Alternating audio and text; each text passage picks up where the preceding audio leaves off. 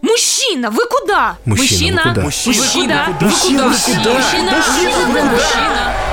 Всем привет, меня зовут Григорий Туманов, это подкаст «Мужчина, вы куда?» Подкаст о месте мужчины в современном мире и о том, куда же ему деваться. Сегодня мы хотим разобраться в том, как работает российский милитаризм. Ну, ни для кого не секрет, да, что армию у нас всячески популяризуют, что новый министр обороны Сергей Шойгу вообще много внимания уделяет, скажем так, э, пиар-составляющей Минобороны. Мы видим популярность разного рода военных игр, танковый биатлон и много-много чего еще. И из этого напрашивается вопрос, каков идеал российского мужчины с точки зрения, собственно, этих самых военных служб? И зачем ему вообще нужна армия? Обсуждать мы это будем с разных сторон. Постараемся избежать, конечно же, стереотипной позиции о том, что армия это только хорошо или только плохо, и что ничего, кроме потери времени, она собой не представляет или не делает из тебя мужчину только таким способом. Мы поговорим с очень разными героями, у которых был и позитивный, и негативный опыт. Пообщаемся с юристом солдатских матерей Санкт-Петербурга, выясним, чем сейчас живет армия, и самое главное, как мужчина в России конструируется через эту самую военную службу, и какой в том числе позитивный опыт она ему дает. Я еще раз хочу поблагодарить фонд имени Генриха Бёля, который поддержал нас э, в этом выпуске. А пока предлагаю послушать наш разговор с юристом как раз-таки солдатских матерей Санкт-Петербурга Антоном Щербаком, который сам побывал в армии и э, размышляет на тему того, как вообще устроен современный милитаризм в России, откуда взялась на него мода. Здравствуйте, меня зовут Антон Щербак, я правозащитник и работаю в организации «Солдатские матери Санкт-Петербурга». Занимаюсь работой с военнослужащими. Какие у вас у самого отношения с армией вообще исторически? Сам я служил после двух отсрочек, то есть я пошел уже взрослым, после колледжа и института. Служить, в принципе, я не особо хотел, но так как это обязанность, и вариант альтернативной службы я для себя не рассматривал, поэтому, да, я отслужил год. А как в вашей семье относились, собственно, к армейской службе? Как неизбежность. То есть не то, чтобы это что-то, что почетное или как-то это просто переболеть, да? Мать была скорее против, а отец, ну, как обычно у нас в семье, отец э, считал, что, ну, отслужишь что-то, она тебя даст. Хорошо. И, соответственно, нежелание идти в армию, служба там без особого удовольствия.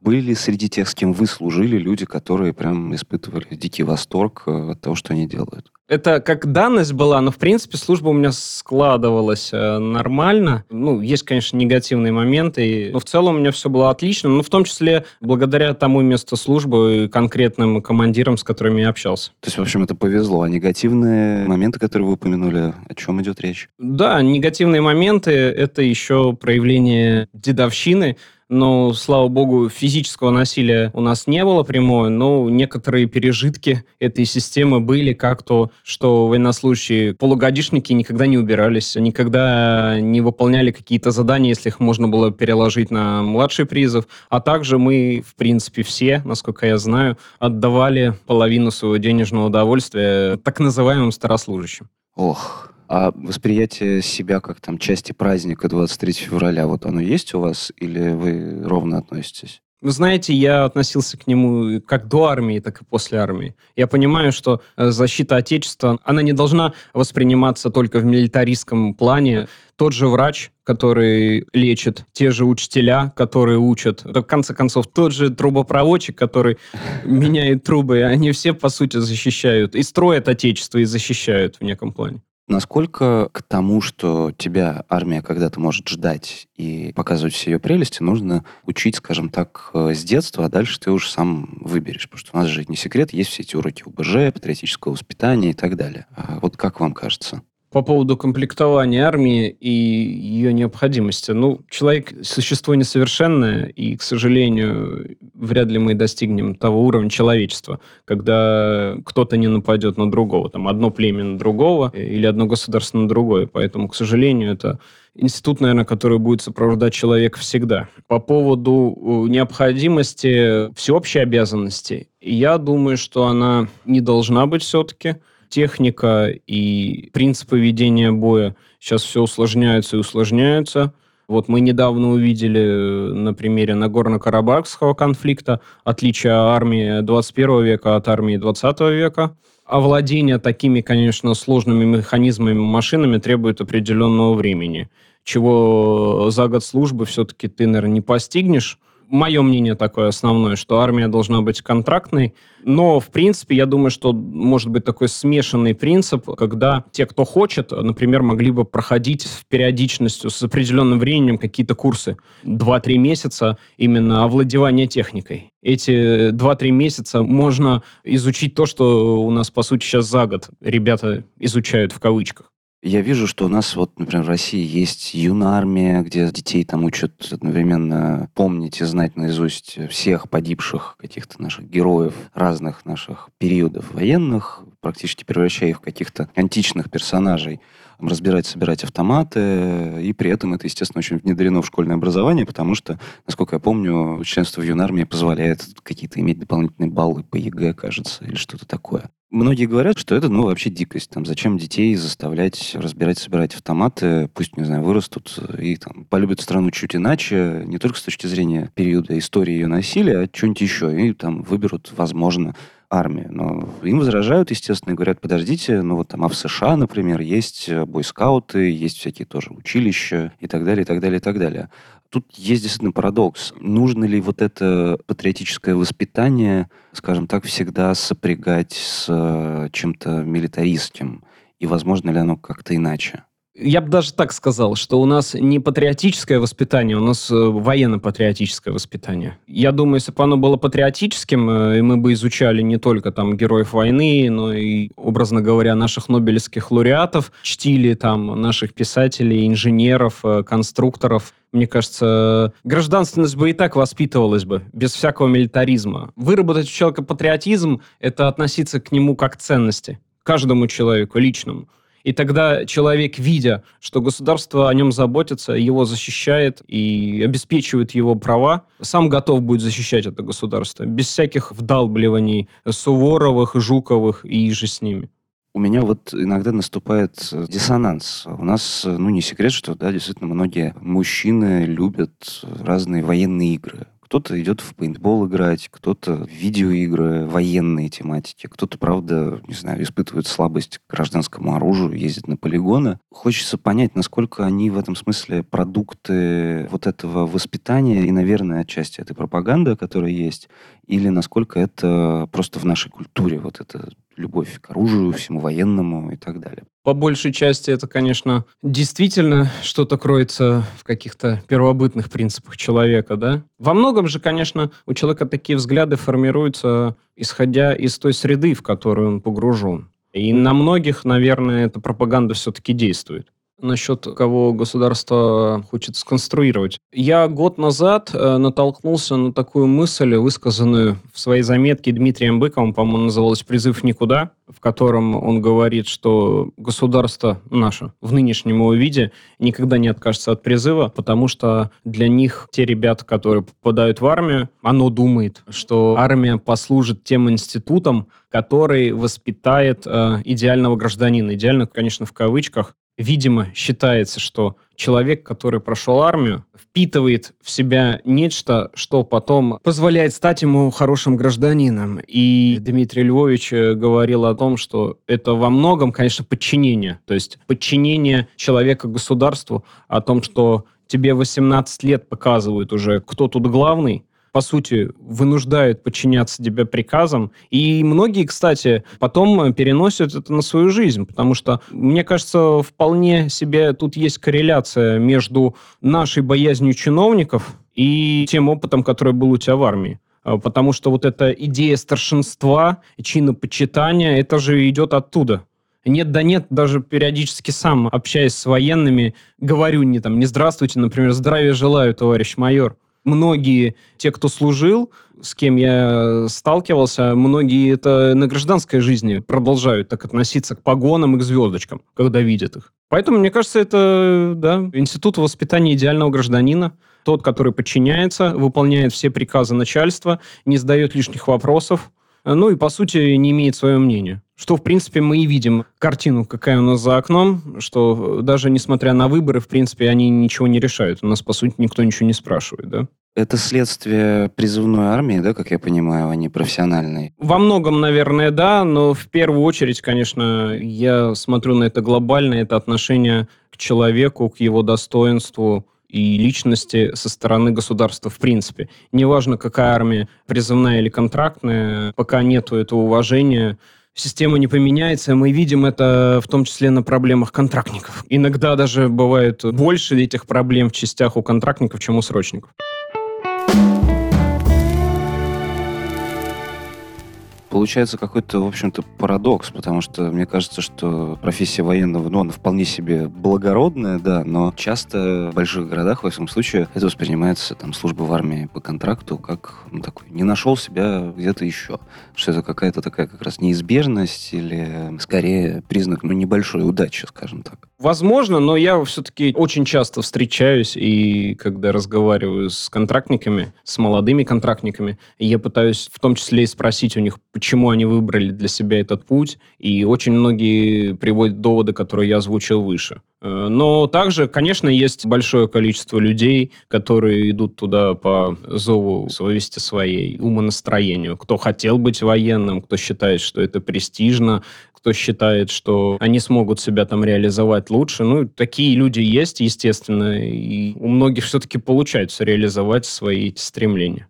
В том числе и материальная сторона, о которой вы сказали, конечно, имеет большую силу и служит одним из пунктов, почему они идут на контракт, потому что действительно меньше, чем за 20 лет, в принципе, при хороших условиях ты получаешь свою жилую площадь. Кстати говоря, вот вы же, наверное, как правозащитник наблюдали... Вы с какого года, кстати, получается, в солдатских матерях? С 2013 -го. То есть вы уже застали Шойгу, да, получается, не Сердюкова, а как министра обороны? Да, да, да. Просто про Сердюкова уже говорят, что был, условно, неплохой министр, у которого было плохо с пиаром, а вот у Сергея Шойгу с пиаром как раз-таки получше, потому что мы видим, что армия, там, скажем, в пиар-пространстве присутствует гораздо сильнее. Мы видим коллекцию одежды армии России, магазины и так далее, и так далее, и так далее. Вот по вашим наблюдениям, насколько эффективна вот эта попытка, скажем так, сделать армию модной? Я видел всплеск, конечно, милитаризма и маскулинности в худшем ее проявлении, конечно, э, с тех событий, которые последовали после Крыма и войны на юго-востоке Украины. Действительно, Министерство обороны предпринимает э, колоссальные усилия для изменения имиджа в глазах населения армии. Где-то это не беспочвенно, конечно, но, к сожалению, существует очень много проблем, с которыми, собственно, я вынужден каждый день заниматься. А может быть, вы вот, собственно, замечая с 2013-го, можете выделить, ну, не знаю, может быть, три каких-то основных ценности, которые пытается транслировать пиар а, нашей Минобороны и, в общем, всех этих силовых служб, и вот где эти ценности сталкиваются, скажем так, э, с реальностью, которая выглядит совсем иначе? Мне кажется, главную ценность, я не знаю, можно ли назвать это ценностью, наверное, принципом, который хочет показать и вдолбить в головы населения государства, то, что не служил ни мужик. Это просматривается даже по тем изменениям, которые они приняли в закон, о том, что ты, если не прошел службу военную без уважительных причин, то путь на государственную службу и муниципальную у тебя закрыт там, на 10 лет. Может быть, с точки зрения опыта, который сегодняшняя армия в 2020 году дает мужчине, какой опыт она ему дает сегодня? Конечно, русская рулетка, в зависимости от той части, куда ты попадешь, то, что касается именно специальных навыков и для чего презюмируется да, существование армии. То есть защита Отечества, как тебя учат обращаться с оружием, с техникой, это во многом зависит от конкретной части, и я бы даже сказал конкретных командиров, которые на данный момент в этой части э, руководят, как они выстроят работу по военной и специальной подготовке.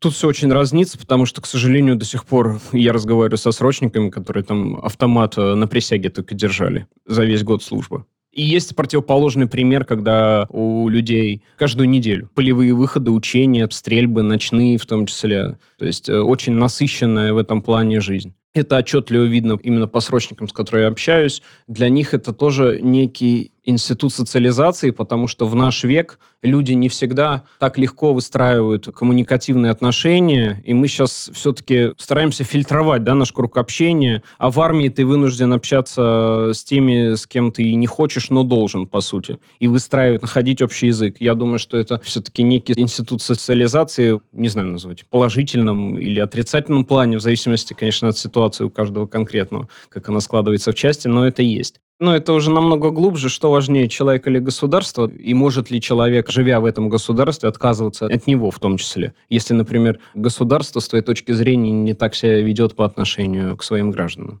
Есть еще такая популярная теория, да, что, естественно, армия — это мужское братство, да, такое, где все, значит, друг с другом близки, открыты и так далее, и так далее, там плечо подставят и прочее. С другой стороны, да, вот есть эта история про очень некрасивые иерархии, насилие психологическое, физическое и так далее. Почему такое несоответствие? Почему же так происходит? Если вы вдруг оказываетесь действительно в одной форме, с автоматами в руках, э, и вот в итоге переживает кто-то из вас такой стресс. А там, допустим, в случае с войной и реальными боевыми действиями, наоборот, люди действительно возвращаются с какими-то, как ни странно, теплыми воспоминаниями о своих товарищах. И говорят, что никакой дедовщины-то у них не было. Во-первых, люди такие существа, что им сложно бывает признать тот негативный опыт, и мы даже видим по тем ребятам, которым мы помогали, потом, допустим, просишь у него дать комментарий журналисту, просто даже анонимно рассказать про свой опыт. И там, если из 10 человек один согласится, то это хорошо. Люди обычно стараются весь негатив, ну, это свойство человеческой психики, весь негатив как-то заретушевать и помнить только хорошее. Особенно, конечно, вы же понимаете, что коллектив давлеет э, даже на гражданке. Если там собираются, кто служил, говоря правду о том, что с ним могло происходить, он может показаться слабым и неспособным себя защитить, и поэтому о негативных моментах чаще не говорят. Я вот сталкивался даже не связанно с работой. Все-таки люди говорят, да, у нас было все круто, там классно служили. А начинаешь уточнять, у тебя и насилие было, и деньги где-то с тебя вымогали, и телефоны разбивали, и то, и то. А по факту ты отстаиваешь, считаешь, что все обязаны, то есть все обязаны подвергаться тому же насилию, которое ты на себе испытал, и взрослеть таким образом. А почему ты за всех ты решил, что все обязаны? Мне интересно, а вот вам, как мужчине, как гражданину, армия что дала в итоге? Так как я шел уже взрослым после колледжа, института, какие-то базовые принципы во мне уже были крепко сформированы. И, в принципе, я от них даже во время службы не отошел. А так, из негативного опыта, наверное, я, как я это называю, стал э, терпимее или вообще не реагировать, в кавычках, на необоснованную критику попросту говоря, когда тебя матерят, да, ты просто на это забиваешь, у тебя в одно ухо влетело, в другое вылетело. И я вам хочу сказать, даже до слез доходило, я не стыжусь в этом признаться. А как же вас в итоге этот опыт привел в организацию, которая борется с проявлениями беззакония в армии? Ну, во-первых, я разделял э, те ценности, которые организация презюмирует. Плюс я понимал, что даже мои условия службы были далеки от нормальных в некоторых аспектах. По мере возможности своей деятельности мы стараемся помогать ребятам, которые оказываются намного более худших условиях и ситуациях. Много ребят обращаются, довольно большое количество, когда травмы скрываются. То есть человек получает там перелом, образно говоря. Вот у нас и в этом году уже несколько таких ситуаций было, и в том году. Парень ногу сломал, это в Уссурийске было. Его переодели в гражданскую форму одежды, повезли в гражданскую больницу, провели его как гражданского, наложили гипс и отправили в часть. А в части, естественно, он не может находиться в таком виде, а его заперли в какое-то там неиспользованное помещение, где он там неделю находился. Извините, извините меня за подробности, э, вместо туалета у него было ведро, и три раза в день ему приносили еду. И еще запрещали включать свет в этом помещении, потому что окна выходили на улицу, и если бы кто-то из командиров вышестоящих увидел, что горит свет в неиспользованном помещении, у него бы возник вопрос, а почему? И так его прятали неделю, пока она к нам не обратилась. В этот же вечер приехала проверка, или на следующее утро, и парня увезли в госпиталь. Это случай такой не единичный, для общества, наверное, он вопиющий, но, к сожалению, мы периодически с этим сталкиваемся. К нам, когда человек обращается, я вынужден именно как психолог разбирать эту ситуацию и разъяснять ему на пальцах, показывать, что армия – это всего лишь год жизни. И здоровье одно. Ты его не купишь потом ни за какие деньги. Так система выстроена, что командиру выгоднее, ну, в кавычках выгоднее, скрыть э, этот случай, не давая ему огласки, потому что если у тебя кто-то перелом получил, ты не доглядел. Ну, то есть твоя вина, по сути. Что ж, Антон Щербак, юрист правозащитной организации «Солодские матери» Петербурга у нас был в гостях. Антон, спасибо огромное.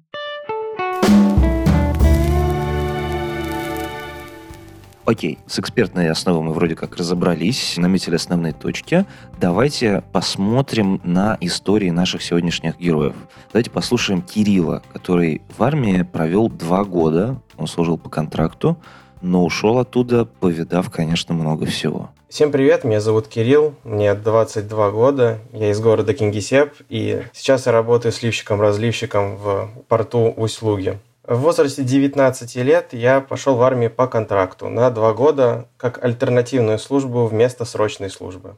История тянется прямиком с лета 2017 года, когда я первый раз очутился на призывном пункте в Санкт-Петербурге на улице Фонтанки. Я понял то, что отношение к составу личному, даже будущим, так сказать, солдатам уже не как к рабам, а как очень низменное отношение, да, к новобранцам. То есть сразу же начинается какой-то прессинг.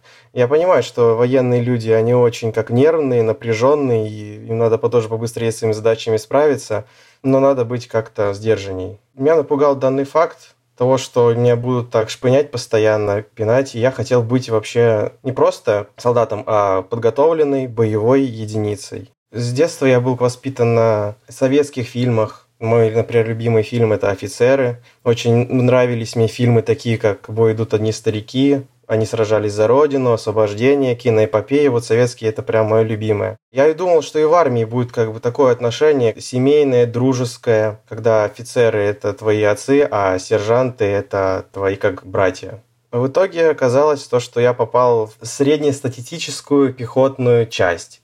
С первых дней еще как бы не понимал даже, что будет дальше. А со второй недели уже, когда началась не то что боевая подготовка, а просто 24 на 7 уборка снега, это, конечно, меня прям подшатнуло уже.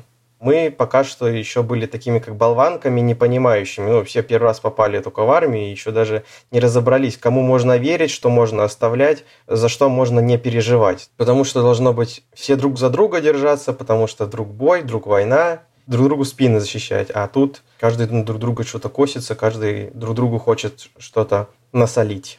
Вот тут вот эта грань, что отслужишь там, будешь мужчиной, или каждый мужчина вот должен через это пройти, она утеряна как раз становятся мужчинами или, так сказать, внушают то, что ты мужчина, именно сержанты, офицеры и прапорщики, вот старшины, они должны рассказывать личному составу о поступках совершаемых, чтобы солдат задумывался о своей, во-первых, ответственности за этот поступок, а не просто от балды что-то сделал или не сделал, забил на это. А также рассказывать, чем мужчина отличается как раз от подростка того же самого то, что он умеет отвечать за свои как раз поступки. И не подставлять товарищей, вот что важно. Должно быть реально какое-то братство мужское. А что я вынес для себя лично, ну, я повзрослел. Я не то, что меньше стал людям доверять, я стал смотреть на их как раз поступки. Мне очень нравится военная техника. Ее грани четкие, строгие. В них есть прям уверенность. Ты прям чувствуешь ее мощь ты воодушевлен этой мощью. Вот когда проедет мимо тебя танк или пролетит вертолет, ты прям вдохновишься так, что чуть ли плясать не начнешь на месте. А если ты за рычагами окажешься, то вообще сердце в пятки уйдет от радости. Да, пиар-то хорошо, и форма красивая, и танки все такие красивые, ездят все, и новые техника, и оборудование, и оружие новое, да. Это где-то все совершенствуется. Есть части, где это все проходит, но техника не может заменить людей. Тут главное человеческий подход. Не обучение и вот такое наплевательское отношение как раз и портит всю картинку. Ты думаешь, что будешь служить как настоящий воин, защищать свое отечество, а по итогу защищаешь только плац от снега. Вот такая история Кирилла, а под финал мы для вас приберегли совсем, конечно, бомбу. История Юлика, она тянет явно на отдельный подкаст, если не на целый сериал. Наш герой Юлик на собственном примере рассказывает о том, как проходит служба в армии когда ты не просто с точки зрения государства, отрицая ее, допустим, не являешься мужчиной, так еще и ты при этом гей. Привет, меня зовут Юлик, мне 24 года. Я родился и вырос в Москве, и сегодня я расскажу о том, как я переживал свою гомосексуальность в армии. С гендерной самоидентификацией у меня никогда не было вопросов, я всегда себя ощущал как парня. С ориентацией было немного сложнее, потому что я воспитывался в достаточно религиозной семье, и у нас в стране, в городе, в районе такая достаточно жесткая гомофобная культура, поэтому мне долгое время было очень сложно себя принять. Я понял, что меня привлекают парни достаточно рано, наверное, вот как у детей просыпается сексуальность, примерно тогда и понял, лет в 10.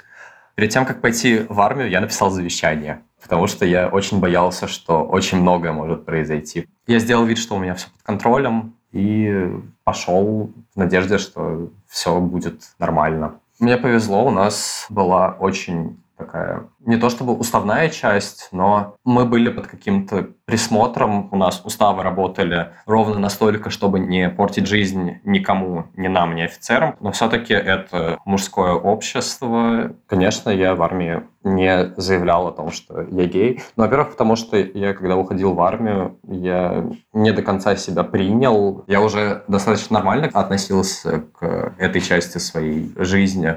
Армия вся пропитана гомофобией, и в том том числе потому, что все вот эти вот военные, они воспроизводят какую-то модель такого настоящего мужика. Настоящий мужик, который борется, который что среднее между солдатом и добытчиком, который вот всегда победитель, всегда самец. Понятное дело, что они будут презирать парней, которые сами готовы быть объектом любви или косо смотреть на тех, которые могут как-то покуситься на чужую мужественность.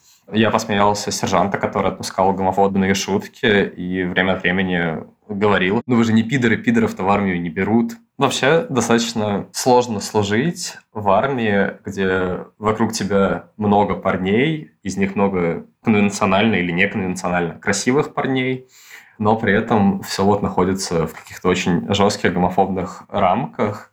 Естества в мешке не утаишь, но многим вообще достаточно долго удается. Я не чувствовал какого-то большого противоречия, но при этом это все возводится в абсолют и от себя требует именно такой гипермаскулинности. От тебя требует очень больших волевых качеств. Ты должен держать слово, ты должен быть как-то абсолютно неуступчив, ты должен постоянно защищать свою честь. Иногда кажется, что это какие-то очень архаичные штуки, и вот это меня смущало, поэтому я как-то старался избегать таких игр. Иногда, да, иногда я тоже пытался соответствовать этим моделям поведения. Просто в какой-то момент понял, что нет, я не тяну, у меня нету каких-то огромных лидерских качеств, у меня нету возможности как-то силой людей заставить что-то делать, у меня нету возможности психологически на них давить, потому что я не умею и не хочу этого делать. И как-то понял, что, а может быть, и не надо даже пытаться, и что лучше просто оставаться собой. Но вот важную вещь я понял, что что бы ты ни делал и как бы ты это ни делал, все равно будут люди, которые тебя будут уважать за то, что ты это делаешь так. А будут люди, которые тебя ровно за это же будут ненавидеть. Наверное, именно эта идея, которую я вынес, повлияла, наконец, на какое-то мое принятие себя, в том числе как гея, как чувака, который имеет право выбирать с кем и в каких отношениях находиться. Так случилось, что в армии я впервые занялся сексом. Я попробовал подкатить к парню, с которым был достаточно близок и понимал, что даже если он не захочет, то мы с ним сможем объясниться, и, скорее всего, он не побежит по всей части, раскрикивая о том, что я пидор и хотел с ним потрахаться. И потом было так очень интересно ходить среди всех этих, ну, во многом токсичных парней. Было какое-то чувство небольшого экстрима, адреналина из-за этого. После демобилизации, после возвращения из армии, я где-то прожил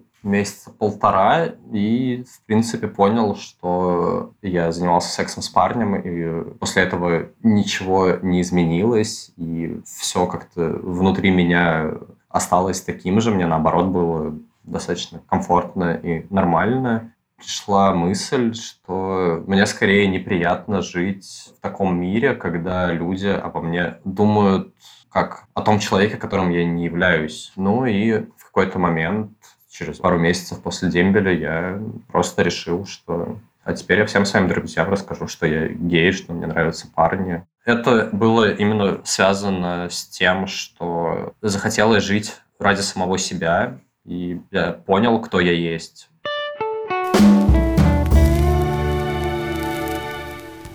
Вот такой у нас получился подкаст про армию. Надеюсь, вам было интересно. Надеюсь, представление о ней стало чуть более объемным. Не хочется говорить о том, что в ней есть только негативные стороны, и все-таки многие мужчины, отслужив НИ, выносят для себя что-то позитивное, как, впрочем, и наоборот.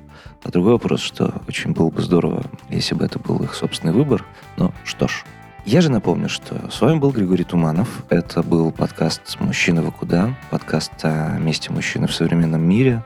Я, прежде чем попрощаться, хочу еще раз сказать спасибо фонду имени Генриха Бюля в России, который нас поддержал в этом выпуске. И напомню, что нас можно еще и читать в одноименном телеграм-канале, который тоже так называется «Мужчина, вы куда?». Я же с вами прощаюсь до следующих выпусков. Очень прошу ставить нам оценки и писать комментарии во всех платформах, где вы нас слушаете. Нам это очень важно. И предлагайте свои идеи для будущих подкастов. Ну а я с вами прощаюсь. Пока.